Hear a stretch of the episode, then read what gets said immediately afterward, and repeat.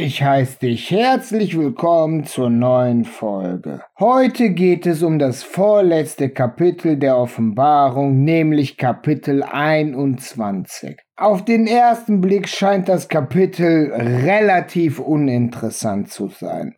Doch da gibt es hier und da einige Stellen, wenn wir die beachten, bekommen wir wieder wichtige Informationen. Also lass uns anfangen. Und ich sah einen neuen Himmel und eine neue Erde, denn der erste Himmel und die erste Erde vergingen, und das Meer ist nicht mehr.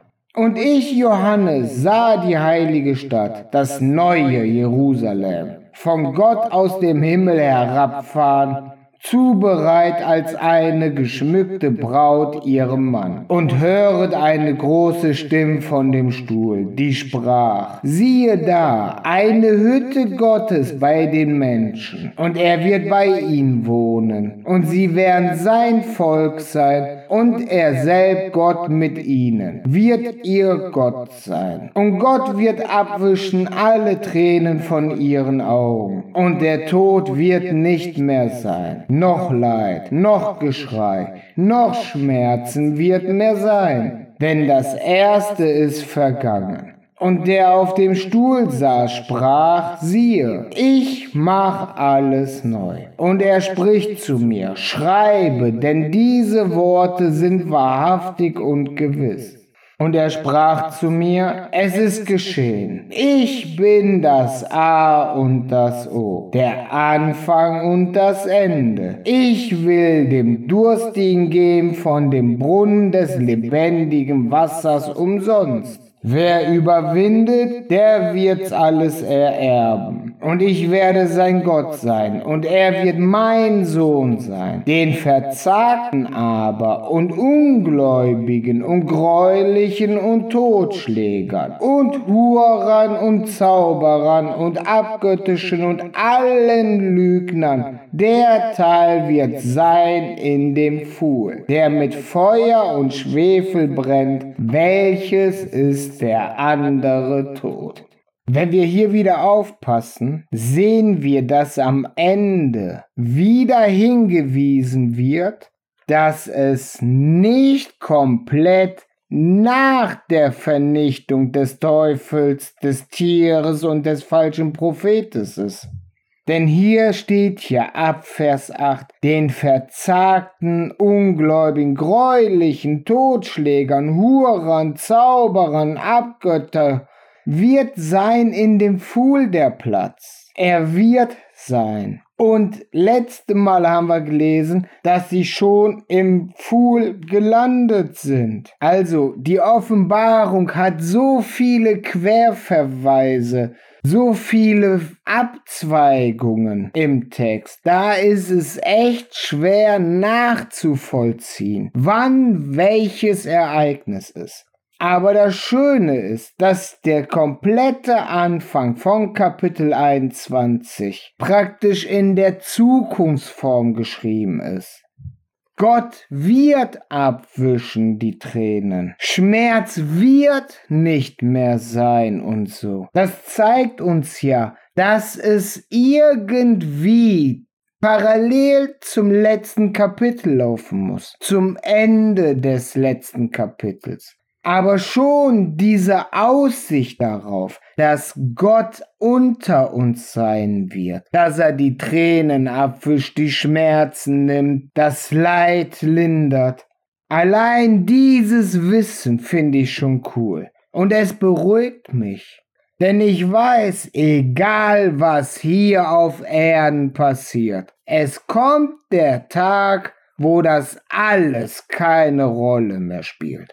Nun weiter mit Vers 9. Und es kam zu mir einer von den sieben Engeln, welche die sieben Schalen voll hatten der letzten sieben Plagen, und redet mit mir und sprach, komm, ich will dir das Weib zeigen, die Braut des Lamms und führet mich hin im Geist auf einen großen und hohen Berg. Und zeiget mir die große Stadt, das heilige Jerusalem, herniederfahren aus dem Himmel von Gott und hatte die Herrlichkeit Gottes, und ihr Licht war gleich dem alleredelsten Stein, einem hellen Jaspis, und hatte große und hohe Mauern, und hatte zwölf Tore, und auf den Toren zwölf Engel und Namen geschrieben, welche sind die zwölf Geschlechter der Kinder Israel. Und vom Morgen drei Tor, von Mitternacht drei Tor, vom Mittag drei Tor, vom Abend drei Tor. Und die Mauer der Stadt hatte zwölf Gründe. Und in denselbigen die Namen der zwölf Apostel des Lamms. Und der mit mir redet, hatte ein gülden Rohr, dass er die Stadt messen soll. Und ihre Tore und Mauern und die Stadt liegt viereckig und ihre Länge ist so groß als die Breite. Und er maß die Stadt mit dem Rohr auf zwölftausend Feldwegs. Die Länge und die Breite und die Höhe der Stadt sind gleich. Und er maß ihre Mauern hundertundvierundvierzig Ellen nach dem Maß eines Menschen, die der Engel hat. Und der Bau ihrer Mauern war von Jaspis und die Stadt von lauterm Golde, gleich dem reinem Glas. Und die Gründe der Mauern und der Stadt waren geschmückt mit allerlei Edelgestein. Der erste Grund war ein Jaspis, der andere war ein Saphir, der dritte ein Chalcedonier, der vierte ein Smaragd, der fünfte ein Sardonich, der sechste ein Sardes, der siebente ein Chrysolith, der achte ein Beryl, der neunte ein Topasia, der zehnt ein Chrysopras, der elfte ein Hyacinth, der zwölfte ein Amethyst. Und die zwölf Tore waren zwölf Perlen, und ein jegliches Tor war von einer Perle und die Gassen der Stadt waren lauter Gold, als ein durchscheinend Glas. Und ich sah keinen Tempel darin. Denn der Herr, der allmächtige Gott ist ihr Tempel und das Lamm. Und die Stadt darf keiner Sonnen noch des Mondes, dass sie ihr scheine, denn die Herrlichkeit Gottes erleuchtet sie, und ihre Leuchte ist das Lamm. Und die Heiden, die da selig werden, wandeln in demselbigen Licht, und die Könige auf Erden werden ihre Herrlichkeit in dieselbigen bringen, und ihre Tor werden nicht verschlossen des Tages, denn da wird keine Nacht sein. Also bis hierhin haben wir schon viel zu verstehen. Johannes spricht wieder von den Engeln, die die letzten Schalen in der Hand hatte, das Zorngericht, das Schalengericht. Und einer dieser Engel hatte dem Johannes ja schon gezeigt, was mit dem Weib der Hure passiert. Und jetzt zeigt der Engel ihm, was mit dem Weib, der Braut geschieht. Und Johannes sieht die Stadt aus dem Himmel herniederfahren. Es kommt also von außerhalb. Es ist wie ein Würfel aufgebaut. Die Stadt ist 12.000 Feldwege lang. Das heißt also tierisch groß. Und interessant ist, die Tore haben die Namen der zwölf Stämme. Das zeigt uns ja, dass es die zwölf Stämme sind, die praktisch als Tür fungieren, um zum Herrn zu kommen. Und die Stadt, dessen Grundstein basiert auf zwölf Lagen. Und jede Lage hat den Namen eines Apostels. Also basiert dieser Tempel, diese neue Stadt, auf das Evangelium. Da sehen wir schon mal, wie viel Symbolik vorhanden ist. Und dann kommen wieder die ganzen Edelsteine. Wir hatten in der Vergangenheit schon das Thema mit den Edelsteinen. Und da hat sich mein Wissensstand noch nicht verändert. Das heißt also, ich kann jetzt nichts genaueres sagen, was diese Edelsteine bedeuten sollen. Und wichtig ist, Johannes sieht keinen Tempel in dieser neuen Stadt, denn der Herr, der Allmächtige, ist ihr Tempel und das Lamm. Das heißt, das ist wieder ein Anzeichen, dass es keine Trinität gibt in der Bibel. Und der nächste Vers, Vers 24 und die Heiden, die da selig wären, wandeln in demselbigen Licht, und die Könige auf Erden werden ihre Herrlichkeit in dieselbigen bringen.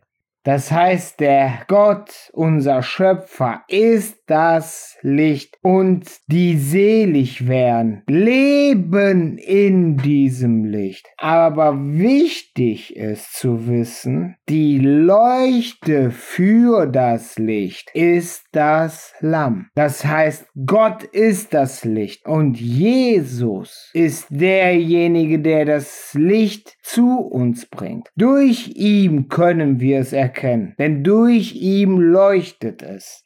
Und diese Stadt wird nie mehr verschlossen, weil es keine Nacht mehr gibt, weil Gott selbst bei uns ist, das Licht. Jetzt habe ich ein Problem mit dem Text von Luther. Du weißt, ich halte den Luther-Text von 1545 als der beste. Nur was ich nicht verstehe, warum er Vers 26 nicht aufgeführt hat.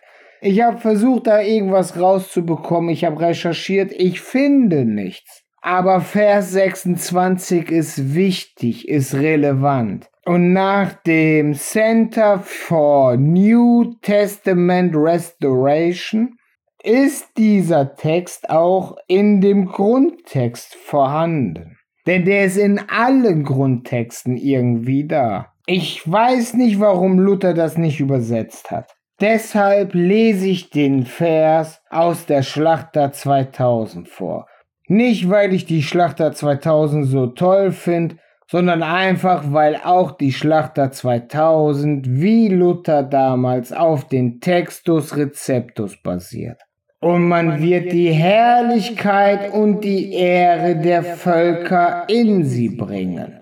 Luther hätte jetzt hier übersetzt, und man wird die Herrlichkeit und die Ehre der Heiden in sie bringen. Vers 27 wieder von Luther. Und wird nicht hineingehen irgendein Gemeines, und das da Groll tut und Lügen sondern die geschrieben sind in dem lebendigen Buch des Lamms. Wir sehen anhand der Formulierung, dass das ganze Kapitel in die Zukunft projiziert. Das heißt, es muss noch vorm Ende des Kapitel 20 passieren.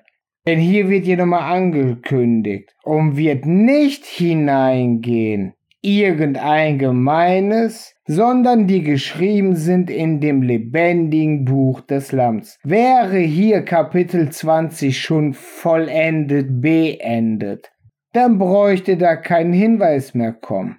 Dann wären ja die schlechten, gemeinen Übeltäter gar nicht mehr da. Ich freue mich, dass du wieder zugehört hast bis zum Ende.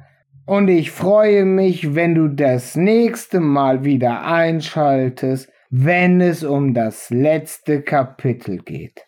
Danke fürs Zuhören. Bis zum nächsten Mal. Tschüss.